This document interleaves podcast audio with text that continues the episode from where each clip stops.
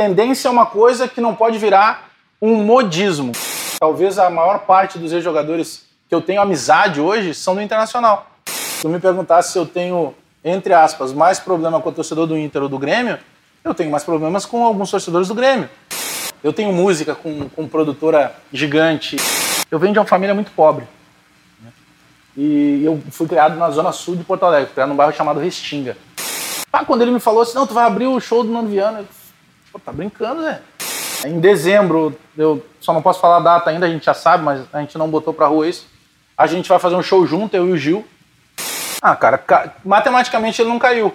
Depois do Grenal, eu acho que vai cair. Eu consegui ver o peso do Sala real um dia antes.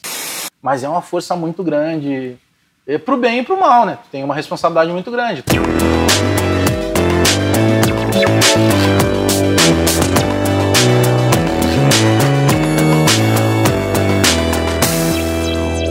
Olhos Papo está no ar, sejam todos bem-vindos a mais uma edição do nosso podcast. Eu sou o Matheus Beck, estou aqui à frente novamente e novamente aqui no Haka Pub, o nosso primeiro parceiro que está conosco.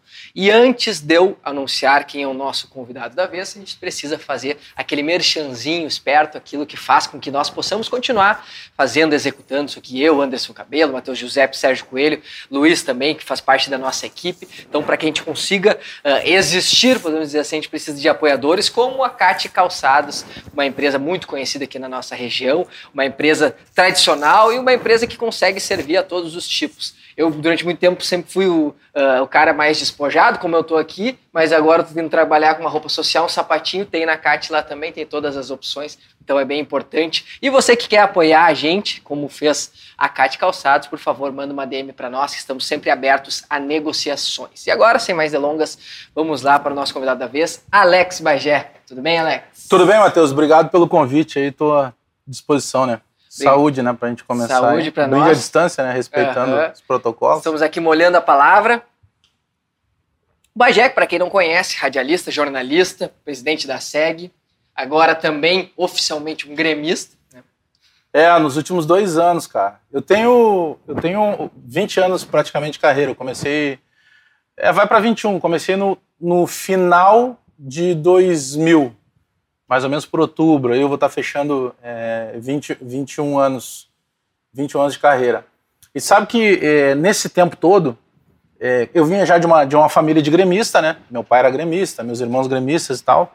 Mas é, quando eu entrei no jornalismo, eu sabia é, o peso da, da rivalidade, né? Essa, entre aspas, quase loucura da rivalidade Grenal.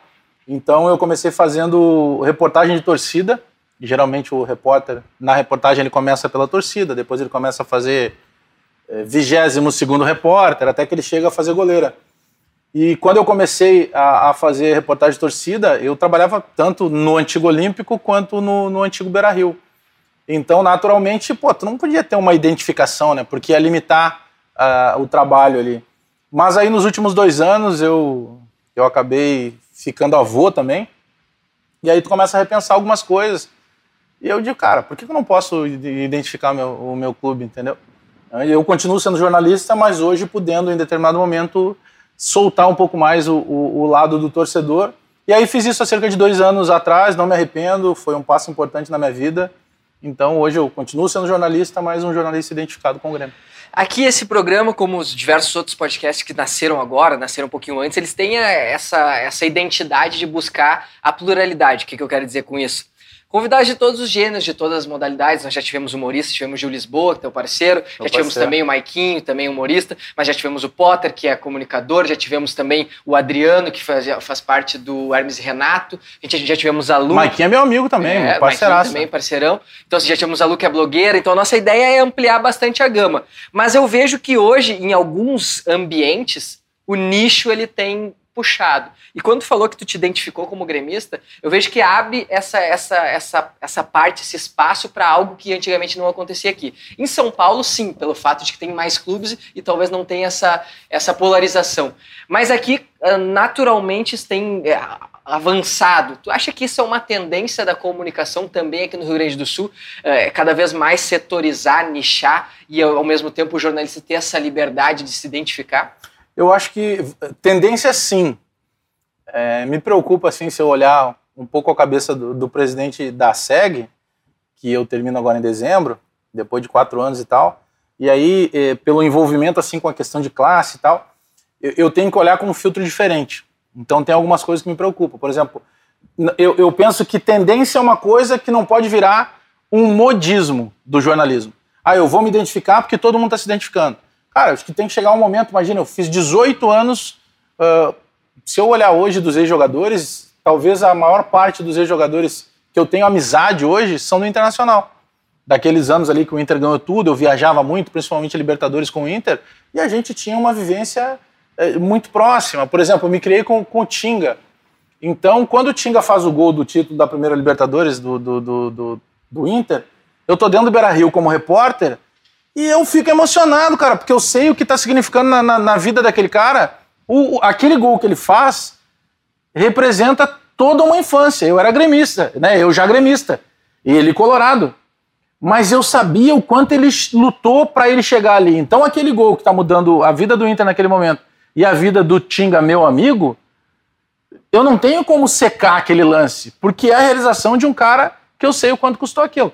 Então tem vários tipos de, relacion, de, de relacionamento com essa questão da mídia. É, mas hoje tem muita coisa, tem muito personagem sendo criado.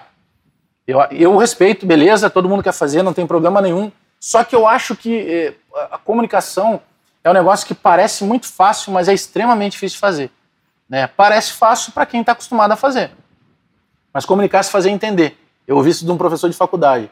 A maneira que tu vai utilizar, a gente teve vários exemplos. Nós tivemos, por exemplo, o Rui Carlos Osterman era um comentarista é, de, um profundo, é, de uma profunda cultura, ele falava sobre todos os assuntos num tom linear, raramente ele levantava, ele, ele, mudava o tom de voz, um vocabulário mais rebuscado. Vamos pegar um outro também, de uma mesma época de sala de redação, Lauro Quadros. Era o cara mais popular, que volta e meia diziam, fazer uma piada, ele podia entrevistar o presidente da República, no final ele perguntava, vem cá, a vida sexual como é que tá? Ele fez essa pergunta pro João Avelange, na época presidente da FIFA. Né? Então, e era um cara que também ele tinha o carisma dele, ele tinha uma maneira diferente de comunicar. Eu, eu penso que primeiro o, o, jornalista tem que se encontrar nesse ponto. O que, que ele quer fazer? O que, que vai ser legal para ele fazer? Eu, quando me assumi gremista e trabalhava ainda no Grupo Bandeirantes, o Meneghetti me escalava para comentar jogo do Inter sem problema nenhum, cara. Quando eu vou agora para a RBS, e aí eu passo a ocupar, entre outras funções, eu passo a ocupar o Bola nas Costas, que é um programa da Atlântida mais solto, que é resenha, que é deboche, que é piada, que é zoação, e eu tenho a liberdade de, no sala de redação, ser um, é, o jornalista identificado com o Grêmio, que nem eu nem o Potter a gente gosta de utilizar, representa, não tem como tu representar milhões. Eu não falo pelo torcedor do Grêmio, falo por mim. Daqui a pouco vai ter torcedor do Grêmio que vai concordar, outros que não vão concordar. Mas aí eu tenho essa liberdade maior de brincar, de dar uma zoada, daqui a pouco volta para a parte séria. Mas eu acho que o modismo pode ser ruim. Ah, eu vou me identificar porque virou moda do YouTube, eu vou identificar porque na rede social dá mais like, porque isso eu posso transformar numa monetização maior. Cara, eu acho que é um termo, sim, é um negócio que não tem volta. Então, é, acho que a comunicação mudou muito nesse tempo, sabe? É, eu chego há quatro anos atrás na SEG, eu tinha uma preocupação de organizar as web rádios. Eu estou saindo quatro anos depois com a preocupação de quem vai chegar de organizar os canais de YouTube. Então nós já tivemos uma transição que expandiu mais uma tecnologia que não tem volta, que é muito bom. Mas depende de que forma a gente vai, vai usar. Então eu acho que tem esses dois lados. Mas tendência, sim. Tomara que não vire um modismo. Ah, eu vou fazer porque o fulano fez. Mas eu acho que tendência é, cara. Acho que não tem mais. É, eu, é, não, tu não precisa é, ser um cara antipático ao outro torcedor. Aí, por isso que eu estou dizendo que não pode ser modismo. Depende da maneira que tu vai utilizar para atingir esse outro torcedor. Eu, eu tenho vários amigos dentro do Internacional, eu, eu, eu, tenho vários torcedores do Inter que até hoje me chamam, pô, cara, tu é, tu é gremista e tal, mas pô, eu gosto da maneira que tu te comunica e tal. Então, cara, eu, eu acho que vai muito assim da forma que tu quer entregar o teu produto. Mas tomara que não seja uma moda, assim. E algo que talvez há anos atrás somente o Guerrinha fazia, né? De ter essa identificação e ao mesmo é. tempo ser respeitado pelo rival. É, o Guerrinha é esse caso que comenta jogos do, jogos do Grêmio sendo um Colorado identificado. É, com, quando eu chego na, na Rádio Gaúcha, eu comecei lá dia 10 de março de, de 21. É, eu chego para fazer é, o Bola nas Costas na Atlântida, chego para fazer é, o Sala de Redação E aí começam a agregar algumas coisas. E aí tem uma mudança na jornada da, da Rádio Gaúcha, que é uma das mais tradicionais do rádio do Brasil, que é uma coisa que mexe muito lá. Porque além de ter um segundo comentarista, é um segundo comentarista identificado. Então, por exemplo, o Lele faz os jogos do Inter, eu faço os jogos do Grêmio. Então tem um, um comentarista, entre aspas, que é isento, e um comentarista identificado. Então tu tem uma liberdade de quase te transformar num torcedor que tem um microfone. É como se o microfone da rádio estivesse indo para uma arquibancada. Então acho, acho que, penso eu que isso é uma inovação bacana, de uma maneira de, de, de, de se inovar em algo que é muito difícil. Porque tudo foi criado, irmão. Não tem. Hoje é muito difícil. Qualquer coisa, Matheus, que tu pegue para tentar mudar. Não, mas isso aqui esse cara fazia lá nos anos 50. Ah, mas ele fazia diferente. Né? O stand-up hoje, que é um mundo que eu também frequento nos últimos três anos, é, pô, tu vai procurar, tu vai, encantar, tu vai encontrar uh, pessoas fazendo stand-up nos anos 50 e 60 no Brasil. Ah, mas aquilo não era stand-up, era. Ele contava uma história, em pé, de cara limpa, não usava uma fantasia, num, num banquinho com microfone. Era a mesma coisa. Então tem várias situações que a gente consegue hoje inovar. Dificilmente tu vai conseguir criar algo, sabe? Tu vai adaptando algumas coisas. Então no grupo RBS eu tenho essa liberdade. Eu tenho uma coluna em GZH que fala só de Grêmio, né, que é uma coluna diária. Então tem várias coisas que, que possibilitam tu agregar mais essa, mais essa coisa do torcedor. Mas eu sou muito crítico, cara. Eu sou crítico às vezes até demais. É, se tu me perguntasse se eu tenho, entre aspas, mais problema com o torcedor do Inter ou do Grêmio, eu tenho mais problemas com alguns torcedores do Grêmio. Porque tem torcedor que imagina que, no caso, como tu é um, um jornalista identificado, tu tem que te transformar num assessor de imprensa, sabe? Tu não pode criticar. Hum. E eu sempre critiquei. Imagina criticar o Renato. É proibido. Aí, para criticar o Renato, eu usava o termo, pô, hoje foi dia de Renatice. Os caras enlouqueciam os defensores do Renato. É, mas era uma crítica que, inclusive, em alguns momentos agora a gente vê o que está acontecendo. Então eu tenho essa liberdade. Se eu quiser ser torcedor, eu posso ser o torcedor. Se eu quiser ser o cara mais ácido, eu posso ser o cara mais ácido. Eu tenho liberdade total, cara. Ninguém na RBS chega, aquela história que ah, tá falando isso porque é da RBS. Cara, é, a RBS só me procurou porque gostou em algum momento de algo que eu fiz. Então não teria sentido eu pegar e mudar o que eu tinha feito até ali, que os caras gostaram e me levaram. Então eu tenho liberdade disso. Não sei se eu vou ficar 10, 20 anos, se eu vou ficar mais um mês lá, não sei. Mas eu, eu tenho liberdade total para ser tanto torcedor como o cara mais, mais centrado. Dois ganchos que tu me deixou, quero que a gente fale um pouquinho sobre stand-up depois, mas antes disso eu quero que a gente conclua essa fala sobre comunicação. E tu falou sobre o Lauro Quase, me lembrei que uma vez tive a oportunidade de entrevistá-lo, e aí eu liguei, é um foi, por, foi, por, telefone, e era para falar sobre o Carlos Froner, que, que foi né, técnico uhum. do Grêmio, enfim, também teve uma participação aqui no Aimoré, então era uma coisa mais local aqui, enquanto eu estava no Jornal Vale dos Sinos. E aí ele falou daquela voz, daquele jeito, doutor Carlos Froner, blá, blá, blá, e ele falou assim, qual que é teu nome? Eu falei, Matheus, ele com TH, Aí eu disse, sim, dele, eu sou do tempo em que foda era com PH, que nem tu disse, ele, ele, ele isso, traz a informação e ele, pum, larga uma, uma brincadeira, mas daquela classe, é. daquela voz, daquele jeito dele, muito característico. aí é uma mudança que a gente tem da comunicação. É, eu lembro de, na Rádio Guaíba, quando eu, quando eu comecei lá, e era antes ainda da Record, né, porque a Record chega em 2007 em Porto Alegre, é, quando eu começo na Rádio Guaíba, eu tinha, é, eu já começo mais velho, né, cara, eu começo com 24 para 25 anos e tal, e, então eu, eu ia nos mais velhos. E, tinha um senhor lá chamado Fernando Veronese, que é um fenômeno que ele é de uma época do rádio novela. E os caras faziam ao vivo. Então ele era o cara que era o responsável pela sonoplastia. Então ele ficava num cantinho e começavam os atores ali ao vivo, fazendo né, a leitura. E daqui a pouco dizia: Ah, aí chega o cavalo para buscar a princesa. E ele fazia, pegava lá dois pedacinhos de coco lá e fazia o barulho da, do cavalo chegando. Quando dava trovoada, ele pegava uma chapa lá de raio-x.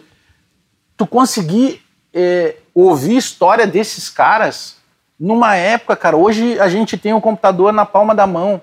Né? Eu ainda peguei antes do WhatsApp, antes do smartphone e tal. Mas hoje a gente tem tudo disponível. Esses caras não tinham, eles tinham que criar. Eles tinham um, um, um poder muito grande de, de, te, de, de criar algumas coisas que hoje, se alguém faz, vai dizer assim, ah, cara fenomenal. Os caras, mas esse cara fazia isso no rádio. Fazer agora no YouTube é muito mais fácil, porque tu tem mais tecnologia, tu pode ter mais câmeras, iluminação e tal. E eu lembro que ele, ele dizia algumas coisas muito interessantes, assim, ele falava, Bagé, teve uma época no rádio que o, o, o, o segurança ficava lá na porta e chegava o cara e perguntava assim: pô, eu tô procurando emprego. Se a voz do cara fosse boa, o segurança mandava ele subir, mesmo que não tivesse vaga. E se tivesse vaga e a voz fosse ruim, o segurança dizia que não tinha o porteiro. Porque o rádio era muito, muita voz. Então, Rui Carlos Ossian, se, se, a gente rodar aqui, tu lembra só pela voz. O, o Lauro Quadros, tu lembra só pela voz. Eu provavelmente não vou viver essa geração. Eu não tenho uma voz característica do rádio, porque mudou. Porque hoje tu está muito mais baseado em técnica, respiração, a maneira que tu te posiciona, a, a questão da, da, da, da tua velocidade de, de raciocínio, a concatenação das ideias. Tem várias coisas que tu consegue usar para que tu possa atingir uma mesma comunicação, mesmo tu não tendo uma voz aveludada como esses caras tinham. Então são formas que tu vai te adaptando. E a gente está vivendo um outro momento agora, que é esse momento da mídia social, que por vezes, eu lembro que há um tempo atrás eu fui fazer uma publicidade para um, um banco aí, e, pô, era uma grana legal, cara. E aí, e eu conversando com, com quem me passou o briefing, e o cara disse assim, só, Bagé, a gente quer que tu, tu vai chegar num posto de combustível, tu vai descer do teu carro, tu vai botar o teu carro para abastecer e tu vai aproveitar, vai entrar na, no caixa ali do banco para fazer um saque, uma transferência, qualquer coisa. Eu, beleza. Cara, eu falei com o cara do, do áudio, com o moleque que fazia iluminação e tudo. Levei todo mundo para lá. Aí fizemos o filme mandando pro cara. O cara, pô, sensacional, meu, pô, legal. Mas não é isso que eu quero. Eu quero que tu desça do carro com o teu celular falando pro teu celular.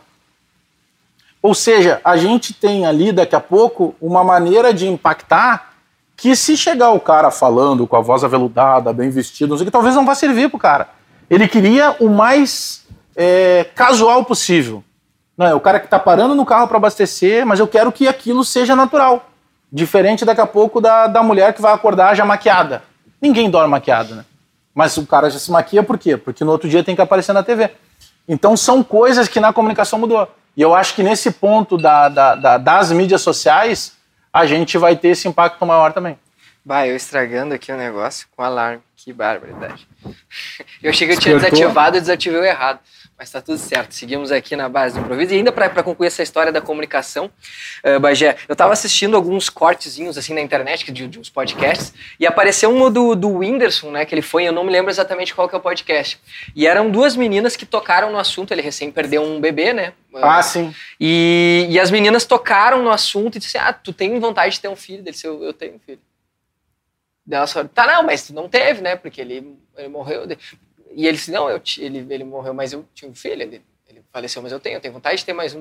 Tá, mais um. E elas totalmente despreparadas, tu via que elas não tinham o tato, talvez até pela falta do bom senso, mas eu acho que também pelo fato de que não eram comunicadoras. Eu procurei uns, uns, uns projetos a mais delas e eu vi que é. realmente assim, é uma pessoa que tem uh, essa, esse público mas que ao mesmo tempo não tem a condição de ser uma comunicadora, mas ao mesmo tempo isso se vulgariza e é um espaço hoje em dia que essas pessoas que por vezes não são da comunicação, não estou dizendo que todo mundo tem que ter uma formação acadêmica na comunicação para isso, mas tu enquanto um cara que trabalhou, que trabalha na SEG, que querendo ou não, é uma regulamentação, digamos assim, para que o trabalho da imprensa seja executado de uma forma profissional e igualitária a todos. Não te preocupa um pouco ver que entre aspas, qualquer um faz, e o que isso é bom, dá uma pluralidade, dá uma democracia, mas ao mesmo tempo pode perder um pouquinho da qualidade dessa produção de conteúdo? Ah, eu acredito que sim, mas, mas tem uma coisa aí que é fundamental que hoje é, que é consumo, né? É, porque não adianta, se eu tenho, de alguma forma, eu respeito muito isso, e, e a publicidade, de maneira geral, e ela caminha lado a lado com a comunicação, principalmente agora com mídia social, ela seleciona muito número. Então, se alguém tem um número muito grande, não dá para desconsiderar e achar assim, bah, tudo que aquele cara faz é ruim. Pô, mas se tudo que ele faz é ruim e tem tanta gente vendo, então nós vamos chegar à conclusão que o melhor agora é fazer ruim. Então eu acho que não dá para desconsiderar isso, sabe? Porque às vezes você aponta assim, bah, pô, fulano faz um trabalho, não gosto do trabalho dele, mas tem tanta gente seguindo, deve ter algo que ele está fazendo mais do que o convencional. De repente ele entrega mais conteúdo, de repente ele usa uma, uma ele usa e isso na, na, principalmente em YouTube, por exemplo, é, tu tem uma liberdade maior. Né? Talvez num programa convencional, no bola a gente faz. O telefone toca, lá os caras enchem nosso saco, mas a gente diz palavrão e tal, uhum. volta e meia. A gente tenta evitar porque tem muita criança ouvindo, tem muita criança que ouve, que gosta e tal. É, ou o pai ouve com o filho na sala, acompanhando pela internet e tal, então a gente tenta evitar. Mas a gente tem essa liberdade, daqui a pouco soltar algum palavrão, alguma coisa. É, num programa convencional, digamos assim, tu não faz isso. E, e por exemplo, tu estando no YouTube, tu consegue fazer, né? Vai ter um limite lá para o cara não tirar a monetização e tal de muita coisa que tu fale. Mas então a gente criou de novo uma forma de comunicar. E essa forma de comunicar é, tem, tem várias. O Guerrinha costuma dizer assim, pô, tem que botar um baterista na bateria, não pode tu mudar e botar ele a tocar guitarra e tal. Eu acho que cada um na sua. Então, como se criou espaço e daqui a pouco tu era muito bom fazendo um vídeo curto. Mas tu não é bom apresentando. Mas aí tu viu que tá todo mundo apresentando, tu vai lá e começa a apresentar. E aí, em alguns momentos, tu vai meio que quebrar a cara, entendeu? Porque daí tu começa a ter número, porque provavelmente o Whindersson não foi num lugar que não tivesse um número grande. Né? Ele deve conhecer, de alguma forma tem um número. Tu começa a atrair pessoas, e aí daqui a pouco o teu produtor chega e diz, oh, amanhã tu vai entrevistar o Djavan. Ah, não, o Djavan eu lembro daquela música, mas tu não conhece isso. Talvez a discografia do Djavan. Qual é o método que ele usa para compor? Ah, e o filho dele, que hoje é um dos maiores maestros que tem aí na, nas gravações e tal. Então tem várias coisas, talvez, que tu não conheça do Djavan. Aí tu vai pegar o Djavan e tu vai começar é, a apertar só aquilo que tu sabe do Djavan, e é muito pouco para de repente ficar uma hora ou duas conversando. Então, automaticamente começa a aparecer que, pô, mas o cara não sabia disso. Daqui a pouco você assim, tá, mas, pô, e como é? E, e ninguém da tua família seguiu? Não, tem um filho que é um dos maiores nomes e tal. Então, por isso que é, quando a gente está consumindo, está assistindo, a gente começa a se tocar nesses pontos, como tu estás ali. Pô, ele já disse uma coisa, então sai dali, não insiste mais e tal. Mas eu acho que isso vai ser natural. Vai ser natural, espaço para todo mundo. Aí tu vai depender de quem consome. Né? Tipo, não gosta, não consome. Mas aí tem que atentar para esse número, cara. Se tu tem um número muito grande, por mais que tu ache ruim, deve ter alguma coisa de fundamento ali. Claro. Porque os caras vão enxergar número. Sobre stand-up comedy, eu, eu tava procurando uns materiais teus, assim, antes de, desse programa, me preparar. E eu vi que tu tá, eu, eu, te confesso que eu vejo que tu divulga, talvez mais recentemente, essas tuas Sim. participações. Mas é algo que tu já faz há um bom tempo, certo? Já, cara. Foi assim, ó, eu, eu, eu faço muitas coisas ao mesmo tempo. Eu sou um cara hiperativo. Até me desculpa se eu começar a falar muito aqui, porque eu falo demais. Eu durmo pouco, então eu produzo muito. E como eu sempre gostei de escrever, é, eu faço, para te, te ter uma ideia, eu faço parte de um grupo de compositores de samba enredo, que a gente já ganhou samba aqui no Carnaval do Grande Sul, é, Carnaval de São Paulo, Carnaval do Rio de Janeiro, sabe? A gente já fez muita coisa é, de composição. Eu tenho música com, com produtora gigante, que a qualquer momento, tomara que, que gravem, porque daí dá uma, dá uma melhorada em tudo. É, com produtora grande mesmo, tipo Adriana Calcanhoto, Ana Carolina, é, bandas de samba da, das maiores possíveis e tal, porque eu acabei fazendo muita amizade nesse ramo e tal. Mas por que, que eu tô te contando isso? Eu produzo muito, então tenho muita coisa escrita e tal. E aí, um dia eu tomando um café com o Zé Vitor Castiel, que é um cara fantástico, tava falando com ele agora de tarde, que, pô, é, isso é um negócio que eu tenho, assim, orgulho da minha profissão, sabe? Eu acabei ficando amigo de pessoas que eu olhava de longe. Sabe, eu ia no teatro ver o, o Zé Vitor Castiel. Hoje eu falo com ele.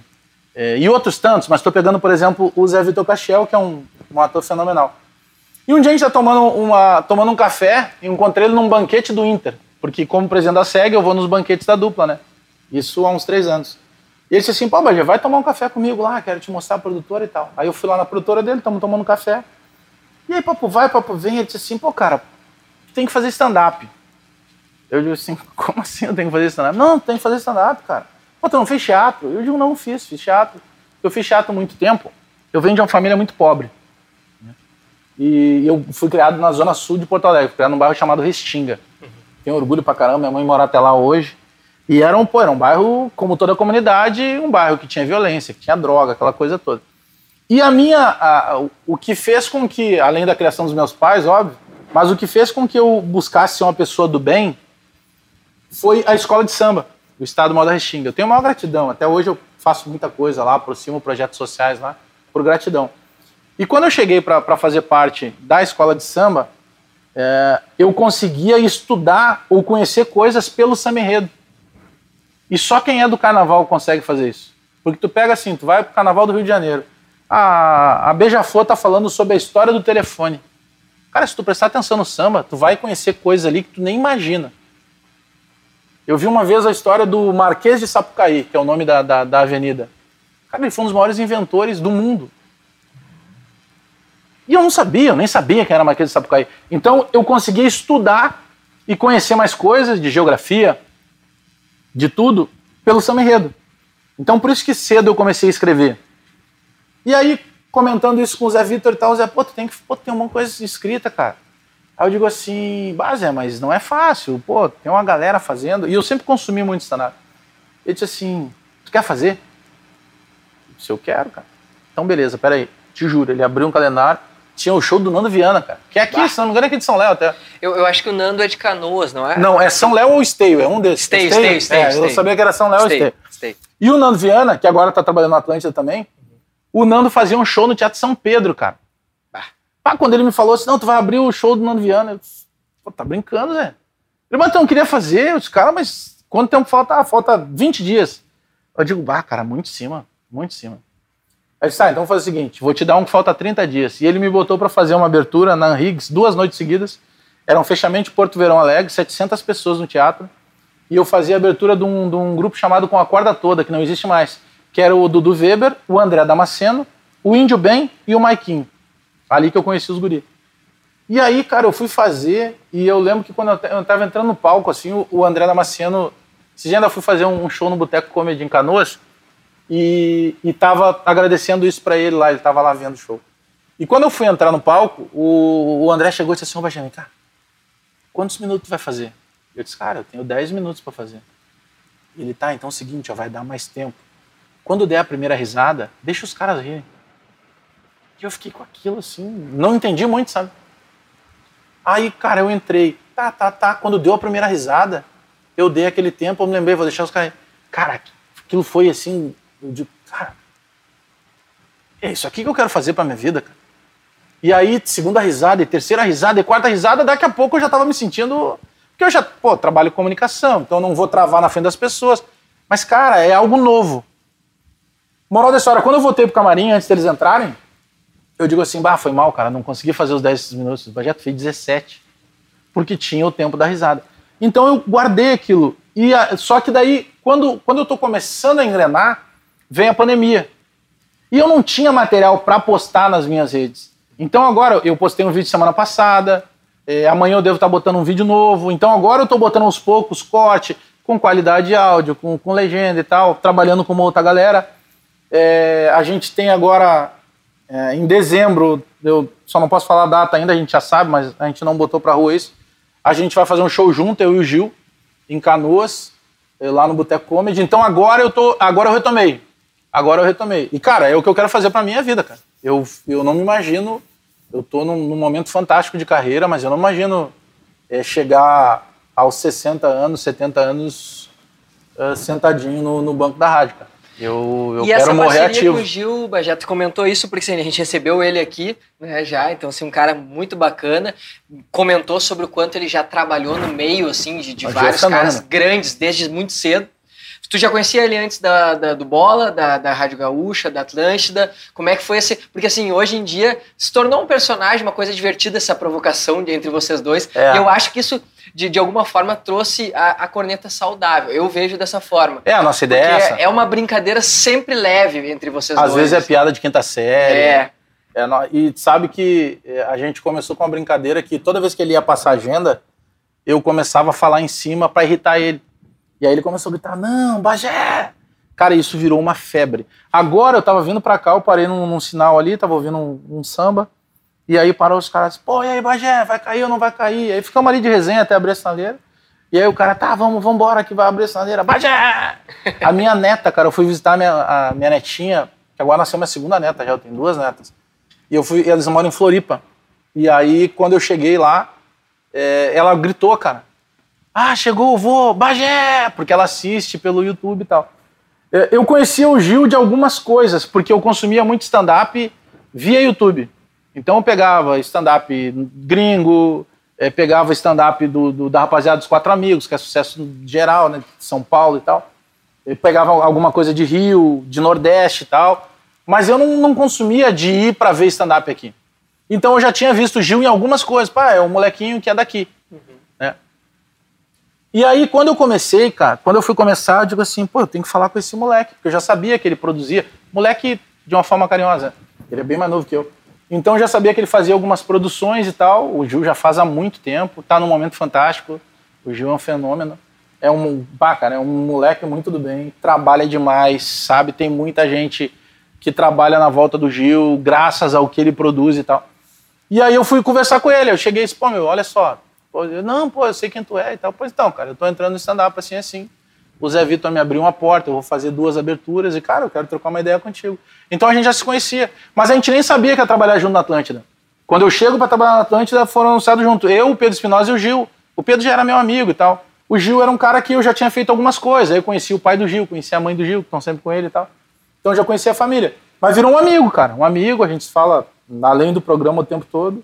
E agora a gente vai botar para rodar um, um show juntos. Pô, uma baita, baita sacada aproveitar esse É, pra usar esse momento. Mas isso que tu, tu falou agora é uma coisa interessante, cara, porque a gente, a gente faz o, o tom muito mais da, daquela coisa de brincadeira mesmo, sabe? Pra dar uma zoada. Agora terminou o Grenal, ele me fez uma videochamada na hora. A gente fez uma matéria pro Globo Esporte no sábado que nós fizemos uma aposta, né? E, e, aí, se o Inter ganhar, se o Inter perdesse, ele tinha que pintar o cabelo de azul. Aí eu digo, pô, não vou pintar o cabelo de vermelho se o Grêmio perder. Mas tá, mas tem que fazer alguma coisa. Não, então tá, eu pego um violão, vou ali pra frente da RBS e começo a pedir dinheiro para as viagens da Série B. Vou ter que pagar agora, porque nós fizemos a promessa no Globo Esporte, agora nós vamos fazer outra matéria no Globo Esporte falando também disso. Contigo fazendo. Pagando, então, aqui, aproveitando esse, esse, esse, essa deixa aí, Bernardo Reich, a gente selecionou algumas perguntas, brincou aqui contigo, é colorado, pelo visto. Por que, que ele fica falando que o Grêmio não vai cair, sendo que o Grêmio já caiu? Tu acha que vai cair mesmo? Ah, cara, ca... matematicamente ele não caiu. Depois do Grenal, eu acho que vai cair. Depois do Grenal, porque eu tava meio iludido com o jogo que o Grêmio tinha feito contra o Atlético Mineiro e contra o, contra o Inter. O Mancini fez completamente diferente. Ele começou de novo com os três volantes, mas ele viu que estava errado, ele não mexeu no primeiro tempo, botou o Campas com 15 minutos depois. O Inter poderia ter feito até mais, o Inter mereceu ganhar e tal. Então, cara, muito mais como torcedor de acreditar ainda que é possível.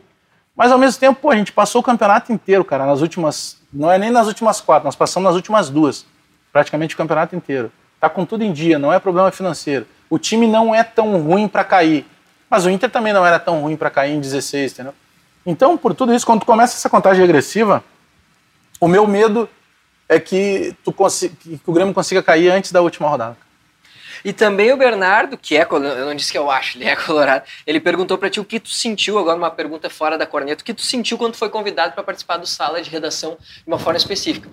Tu é um cara que, obviamente, gaúcho, consome aqui, sabe, e pra gente que é da comunicação sempre foi uma referência. Quem sonhou em trabalhar com futebol, porque tu ouvia lá, eu desde cedo, eu era criança, já no, meu pai com o radinho ligado lá pra, pra ouvir o Sala, pra ouvir o Rui, pra ouvir o Lauro, pra ouvir o Vianney, toda essa turma aí. Como é que foi para ti saber que tu, tu, tu tá marcado já na história, independentemente do que acontecer, tu está marcado na história como um cara que foi integrante, né, atualmente é, mas enfim, do sala de redação como que foi para te receber isso aí e, e como tu carrega agora na, nas costas esse, esse, esse, fardo positivo de ser um integrante do Sala? É, já tinha surgido há uns quatro anos um convite, uma, um início de uma conversa para que eu fosse para a RBS. Mas na época tinha surgido, eu iria tipo como um apresentador meio que reserva. Ah, deu férias do Macedo, faz de manhã. Dor de barriga do escola, faz no meio da, da manhã é, fulano tá gripado. Eu ia ser meio que um coringa uhum. e eu faria muito mais assim, tipo, seria um comentarista lá no fim da fila. E aí, na ocasião, é, eu estava com, com outra situação muito bem encaminhada na época. Eu estava saindo da Rádio Granal para ir para Bandeirantes. E aí, na Bandeirantes, eu comecei a fazer TV. E aí, o Donos da Bola explodiu. Então, aquilo nos projetou muito. E na época, eu não achei interessante, assim, pela negociação que a gente fez, né? Eu estava com um canal de YouTube também. E, e aí, quando surge agora o convite, eu estava de férias, eu estava no Rio de Janeiro, estava os últimos dias de férias lá, e, tava, e aí me ligam e a gente começa a conversar. E aí mudou, porque daí, tipo, é assim, não, é, o convite principal é para que tu seja integrante do sala de redação. E eu digo, cara, mas acho que vocês estão tentando o cara errado, porque eu sou gremista, mas se eu tiver criticando, não, não. A gente está contratando o jornalista que é identificado com o Grêmio. O que tu vai falar, o que tu vai deixar de falar, é problema teu. Aí a gente começou a negociar alguns dias e eu fui para lá. Eu estreiei lá dia 10 de março. O meu pai, o meu pai já falecido, até tem ele tatuado aqui. E E o meu pai era muito apaixonado por rádio, assim. Eu me lembro de a gente dormir, acordar no meio da madrugada, tava o rádio ligado com um cara chamado Jaime Copstein, que já é falecido. E eu tive a, o prazer de, num encontro de rádio, falar isso para ele. Pô, seu Jaime, o meu pai era muito fã seu e tal, não sei o quê. Eu cansei de acordar assim no meio da madrugada e acordar o meu pai pro meu pai desligar o rádio, porque ele deixava o rádio a todo volume e tal. E o sala de redação era, era meio sagrado, assim. O meu pai costumava dizer que o sala era a santa ceia do debate esportivo. Né? Porque tu pode não gostar, criticar, mas, cara, tu chega dizendo, eu não sei o que é o sala de redação, não, tu sabe. Pode até não gostar, mas tu sabe. Então a gente ouvia o sala de redação e logo depois vinha um programa chamado Gaúcha Repórter. E isso é muito maluco, assim, porque eu tinha essa memória de quem estava na mesa de áudio e eu reencontrei esses caras lá depois. Sabe, reencontrei e dizer, pô, cara, peraí, eu era guri, te ouvi e tal. E era o José Antônio Daut e depois o Lazier Martins, que hoje é senador, que apresentavam o Gaúcha Repórter. Então tinha essa memória, assim, do, do meu pai discutindo com o rádio, né? Meu pai é gremista e tal, então quando ele concordava ou discordava, ele discutia como se o cara estivesse na frente dele. Então é muito louco, porque dia 10 de março, quando eu estreiei no Sala, eu estreiei no estúdio principal, só eu, em função da pandemia e tal. Hoje a gente faz home office uns dias, outros dias lá. E aí, então, no dia 10 de março, quando o Pedro Ernesto me deu boa tarde, pô, seja bem-vindo ao Sala, eu consegui ver o peso do Sala real um dia antes. Porque eu já estava contratado, contrato assinado, tudo certo. E aí, um dia antes, que era uma terça-feira, dia 9 de março, o Pedro Ernesto, nos últimos cinco minutos, ele diz: Ó, oh, a partir de amanhã teremos a bancada fixa uh, Luciano Potter sendo jornalista identificado com o Inter e a nova contratação da RBS, que é Alex Bagé, não sei o quê. Cara, meu telefone não parou mais. Eu não estava ouvindo sala.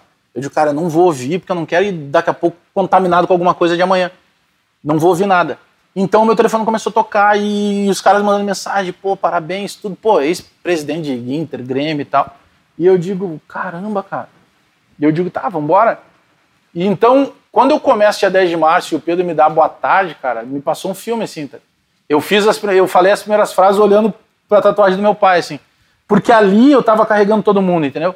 Ali eu tô carregando a minha família que acreditava, ali eu tô carregando a minha mulher que sempre dizia, me lembro da gente passar na frente, só tu vai vir trabalhar aqui. Eu disse: "Não, não faço, pô, eu já sou velho, não, né? Eu não, geralmente ali na RBS o cara começa lá, eu fiz o caminho inverso. Eu comecei na Record, eu fui para Pampa no começo do projeto da Rádio Grenal, graças a Deus deu super certo. Aí eu vou para Bandeirantes para depois chegar na RBS. Então eu fiz todo o caminho inverso. Né? Geralmente o cara começa por lá, eles formam os caras lá, o cara tem 30, 40 anos de rádio e está lá dentro o tempo inteiro. Então eu digo, ah, eu não faço, eu já não sou mais categoria de base, né? Eu já sou mais velho e tal. Mas, cara, é algo fantástico, é uma repercussão absurda, assim, de mesmo sendo rádio e hoje a gente tem a transmissão via YouTube, mas é uma força muito grande é para o bem e para o mal, né? Tu tem uma responsabilidade muito grande. Tudo que tu diz ali toma uma proporção muito maior. Eu fiz uma, uma brincadeira que vai acabar virando verdade, caso aconteça, que se o Grêmio não fosse rebaixado, eu fiz isso aí na época do Filipão. E o Filipão é devoto de Nossa Senhora do Caravaggio. E aí eu falei só, é, vamos fazer o caminho junto, se o Grêmio não for rebaixado. No fim, o Filipão foi embora e tal. Só que isso tomou uma proporção que hoje tem bispo da Arquidiocese de Porto Alegre, o Papa o Capelão da Arena. Eu tenho hoje por baixo umas 100 pessoas se disponibilizando já a fazer junto comigo o caminho, o caminho de Caravaggio. Isso pela audiência da Rádio Gaúcha, de tu falar ali que realmente, se tomara que não caia, que eu consiga ter que pagar essa promessa, né? Mas é uma repercussão muito louca, Matheus. Mas é muito bom, cara. É muito maneiro, assim. Então, para mim, ali falar é como se o meu pai em algum lugar tivesse é, Tipo, pô, consegui, cheguei aqui. De uma coisa que eu nem botava na minha cabeça, assim, porque eu, eu já considerava que fosse pouco provável, assim. Tu achava que já tinha passado essa oportunidade? É, e aí quando vem os 50 anos do Sala, e eu acho que aí sim eu entro pra história é, sem nenhuma falsa modéstia, é, porque, cara, porque foram todos que estavam nos 50 anos do Sala, né? É um programa histórico. Então a gente fez um programa da redação no momento que a pandemia estava mais complicada ainda, então era um reencontro com todos ali, tendo a presença né, do Toigo, que é o, que é o presidente hoje, é, do Nelson Sirotsky, né, que é um eterno presidente da, da RBS e tal, os dois gremistas, né, para mim isso é bom, mas é muito maneiro assim, cara. É, tem uma repercussão muito grande. E aí quando veio os 50 anos teve um documentário é, que passou em dois episódios, dois sábados seguidos na RBS, e aí sempre vem uma pergunta assim: ah, e como é que é a comparação com Paulo Santana? Eu digo, cara, A única coisa que eu tenho do Paulo Santana é a independência de falar, assim. Paulo Santana, por exemplo, era um crítico de vários jogadores, era crítico do Marcelo Groi e tal, mas era um cara respeitado pelas duas torcidas. Mas essa história de assim, ah, cara, Paulo Santana foi um Paulo Santana. Talvez se nós trabalhássemos numa mesma época, aí tu pudesse comparar. Se eu fui, se eu, eu poderia ser muito pior que ele, eu poderia ser muito melhor que ele. Não tem como tu comparar isso, entendeu? Eu acho que são épocas diferentes. É, mas hoje flui muito legal, assim. Às vezes o cara sobe o tom, eu mesmo, por vezes, subo o tom, faz parte do, do debate, mas a gente tem uma liberdade muito grande. Faz parte da verdade, eu acho, do debate, né? É, é porque muita gente acha que. Eu acho que até outros programas tentaram fazer isso. Tipo, aquela história do, do, do, do Santana e do Kenny, não tem como tu reproduzir, entendeu? Aquilo era deles. Era daquele momento, não tem. Ah, daqui um, um tempo o cara vai dizer lá, ah, o fulano discutiu com o Beltrano porque é um outro tempo. Não é uma coisa que tenha que ser copiada, entendeu?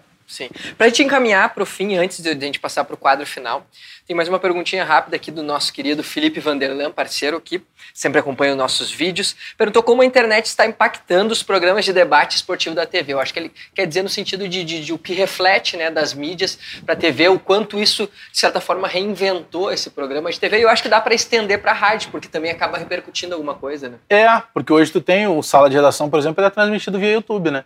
Então, o que que muda? Tu tem alguns cuidados diferentes. Né? Por exemplo, home office. Se tu tá na tua casa e não tem ninguém te filmando, faz o programa sem camisa. Né?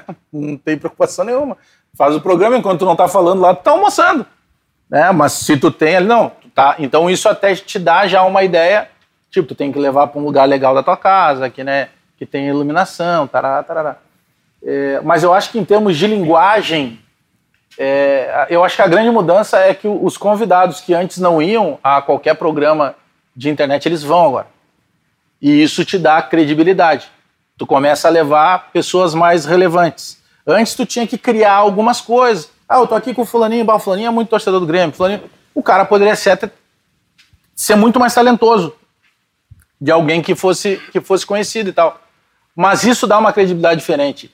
E aí eu acho que a internet ela consegue ter um alcance muito maior, porque os canais estão buscando isso hoje, né? Tu tem um produto que tu botou lá no YouTube, por exemplo, ele é eterno lá. Eu posso ir lá e ver coisas do meu canal de YouTube de dois anos atrás. Né? E eu vou ver e vou tentar adaptar alguma coisa porque eu vou achar que não estava legal e tal. É, mas eu acho que o impacto maior é, é, é nessa velocidade. É, eu, eu, vou te dar um exemplo prático aqui da dupla Granal. O Douglas Costa deu uma entrevista outro dia, outro dia que foi para um canal de YouTube. Sem camisa, inclusive. Sem camisa. É, mas ele, deu uma, ele falou coisas que na entrevista tradicional ele não quis falar e que simplesmente ele falou para os caras porque ele quis falar para os caras. Porque a gente tentou também entrevista para o Douglas Costa em determinado momento não conseguiu. O Léo Moura deu uma entrevista lá para o Rica Perrone também. Repercutiu. E aí, se ele vai para uma entrevista talvez mais convencional, ele não vai dar pancada. Esse ambiente casual, e por isso que eu fiz esse preâmbulo de, de te exemplificar como é que é tu trabalhar em casa sem camisa, se tu não está sendo filmado, ele te deixa mais à vontade. Então tu vai falar coisas que no programa convencional talvez tu não fale.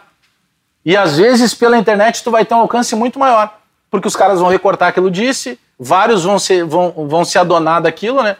Porque hoje o cara vai lá, recorta e põe no programa. Às vezes ele tem mais like do, do, do canal original, né? Porque ele já tinha uma quantidade muito grande e tal. Então eu acho que é, a internet ela traz essa coisa mais íntima.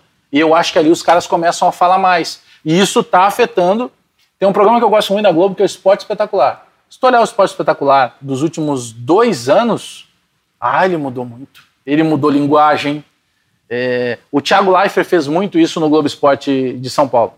O Thiago Leifert antigamente tinha que ser o cara com a camisa social, mais antigamente era o cara de gravata. Aí ele foi abrindo a camisa, ele foi remangando a camisa, Daqui a pouco ele estava de camiseta, aí chegou o Thiago Live e começou a fazer em pé. De tênis ou sapatênis, não sei o quê. Só que, pô, tu olhava assim, tá, mas que é esse cara? Mas daqui a pouco mostrava que ele era amigo do Neymar. Opa, peraí, começa a dar atenção para esse cara. Ele consegue botar o Neymar a falar com ele e tal. Então acho que uma coisa vai puxando a outra. E os canais de TV, eles conseguiram pegar esse time. Eu estava vendo uma entrevista do, do Boni, né, que é o uhum. papa da TV no Brasil, e ele estava dizendo, pô, o Jornal Nacional acha que fez um, uma inovação porque pegou o Bonner, que fica, ele levanta e vai caminhando até a Maju lá para a previsão do tempo. Eu disse assim, o que os caras estavam pensando? Será que era para mostrar que os caras não ficavam de, de bermuda ali embaixo? Não, o próprio Jornal Nacional, que é muito quadrado, muito tradicional, ele muda em alguns tempos essa linguagem. Imagina, o cara do Jornal Nacional está caminhando, passando na frente da câmera, para parecer uma coisa mais íntima, mais próxima, que a internet tem com naturalidade. Até o comentário, né? Antigamente era somente a passagem, a Não, nota tudo. ali deu. Não mudou tudo, a forma do cara falar, o cara gesticula mais, daqui a pouco o cara tá falando. É, e, e, e, aí vale muito para os ex-jogadores que às vezes não tem muita manha com a, com a câmera, mas o cara fala alguma coisa, o cara já joga uma imagem, já começa a ilustrar uma imagem. Tá? Então, essa linguagem é a linguagem que a rapaziada do YouTube fazia. Se tu pegar o, o, o Júlio Cossielo, que é um dos pioneiros, é, e que é casado, inclusive, com uma menina aqui da, da, da região do Vale dos Sinos. Né? Ah, ah, sim, sim. Azul, alguma coisa assim. Azul. É, eu não, não lembro o nome dela. É. Me dou muito bem com o pai dela, com, com o seu Carlos. Então, eh, se tu pegar, ele já tinha uma linguagem que, cara, ele tinha uma produção de um programa. Só que ele fazia pro YouTube. Então, os caras já tinham todo um equipamento que, por vezes, não sabia usar. Era muito quadrado para tudo. Eu acho que ficou uma coisa mais próxima, assim, sabe? meio que mais desleixada no bom sentido, assim, da palavra. Mais leve. Mais leve. E, Bagé, pra gente agora realmente encerrar, a gente tem um quadro chamado Olha Isso. Nosso programa Olha os Papos, daí tem o Olha Isso. O que é Olha Isso? Nada mais é que uma indicação. Então a gente já teve indicação de livro, de série, de filme, de viagem, de enfim, alguma coisa que tenha a ver contigo, que não necessariamente seja algo ligado ao Grêmio, a coisa é automática, é uma coisa bem pessoal tua, um gosto particular teu que tu consiga dividir aqui com a nossa audiência? Cara, eu tenho uma mania, vocês vão achar que é loucura que eu faça, mas eu aprendo muito com isso. Eu tenho aqui no meu celular os três Poderosos Chefão baixados. Todos os meses eu assisto um deles. Isso não é, isso é verdade. Todos os meses eu assisto. Todo mês eu aprendo alguma coisa. Porque, cara, é, o dia. Primeiro, é, leitura, é, consumir cultura, qualquer coisa. Às vezes eu tô assistindo coisas e a minha mulher chega assim, por que tá vendo isso aí, cara? Eu digo, ah, mas olha o jeito que dá a sombra no cara lá. Tá, mas e aí? Eu não, aí que eu já sei como é que eu vou me posicionar. Quando... De tudo tu aprende um pouquinho, sabe? É, e eu acho que a, a, vida, ela é uma máfia para tudo. Eu tenho máfia no jornalismo, eu tenho máfia no, no, no, no, no futebol, eu tenho máfia dentro do, do, do da, da, programação que eu, eu, eu, Tudo é uma máfia. Tudo tem um porquê.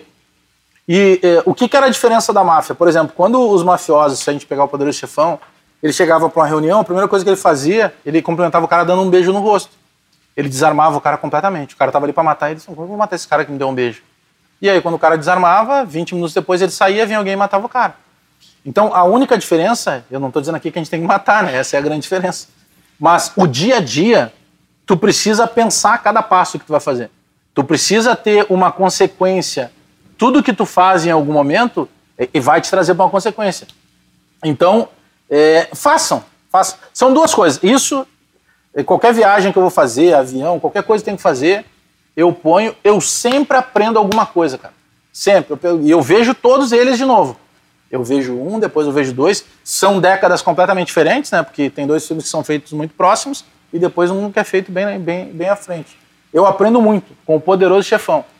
É, tem um livro que uma vez o Filipão falou, que é A Arte da Guerra, que é um livro que também vai te falar é, de, de, de autoconhecimento, vai te falar de estratégia. Não é chato, é uma coisa que tu vê e na prática ele está te mostrando como é que tu consegue fazer. E, cara, mais uma dica que eu faria é assim, ó, quem não fez, faça análise. Eu fiz análise nos últimos dois anos e é o dinheiro que eu melhor empreguei na minha vida, cara. E eu achava que era uma grande frescura. Pô, vou pagar alguém que eu vou chegar lá vou. Não, não precisa ficar deitado no divã, não, senta ali e tal. Se for, fala de ti. Pô, as três primeiras consultas, tu só fala porque a pessoa não te conhece. Ela precisa saber o que está acontecendo para que ela consiga traçar. Muda a vida de todo mundo. Análise. Procure um bom um profissional, um psicólogo e tal. É o melhor dinheiro que tu pode gastar. Tu começa a te autoconhecer, é, situações que tu vivia que te abalavam, tu já começa a te fortalecer mais. Então, acho que essas coisas, assim, eu uso muito isso. E o Poderoso Chefão eu vejo todos os meses. Em algum dia do mês eu vou parar para ver um Poderoso Chefão inteiro. Nem que eu leve, tipo assim, dois dias para ver. Mas eu vou ver um Poderoso Chefão, eu vejo todos os meses. Então, daqui para até velhinho. Eu tenho ele baixado. Paro num canto ali, eu vou ver um pedaço. Perfeito. Poderoso Chefão, também o livro do Filipão, Arte. A Arte da Guerra. Arte da Guerra e também terapia. Essa terapia eu estendo Terapia, também porque é Faz algo análise. sensacional, é autoconhecimento, é tu aprender a lidar melhor com as coisas, sem dúvida é algo sensacional. E antes de encerrar e agradecer novamente a presença do Alex aqui conosco, valorizar nosso grande apoiador, Cate Calçados, e uma questão que eu acabei esquecendo no início, pelo amor de Deus, vai lá, efetua a compra, bota olha os papos, ganha 5% de desconto. Ah, boa, tem Então, código promocional. tem o código promocional. Essa, dessa vez vai ser um privilégio quem nos acompanhou até o fim, que vai ter esse descontinho da Cate Calçados, 5%. Bota olha esse papo lá. Obrigado, Bagé. Obrigado mesmo. Valeu, eu que agradeço. Obrigadão mesmo. Até mais. Você sabe, toda a segunda, toda às 20 horas, vocês estão aqui conosco com um episódio novo. E vocês sabem também que a gente precisa que vocês se inscrevam no nosso canal, deem o like. Isso é muito importante para que nós sigamos fazendo esse conteúdo aqui, que tem toda uma equipe por trás disso. A gente sabe que não é tão simples assim. Então vamos lá, se inscreva no nosso canal, nos acompanhe no Instagram e até semana que vem. Tchau, tchau.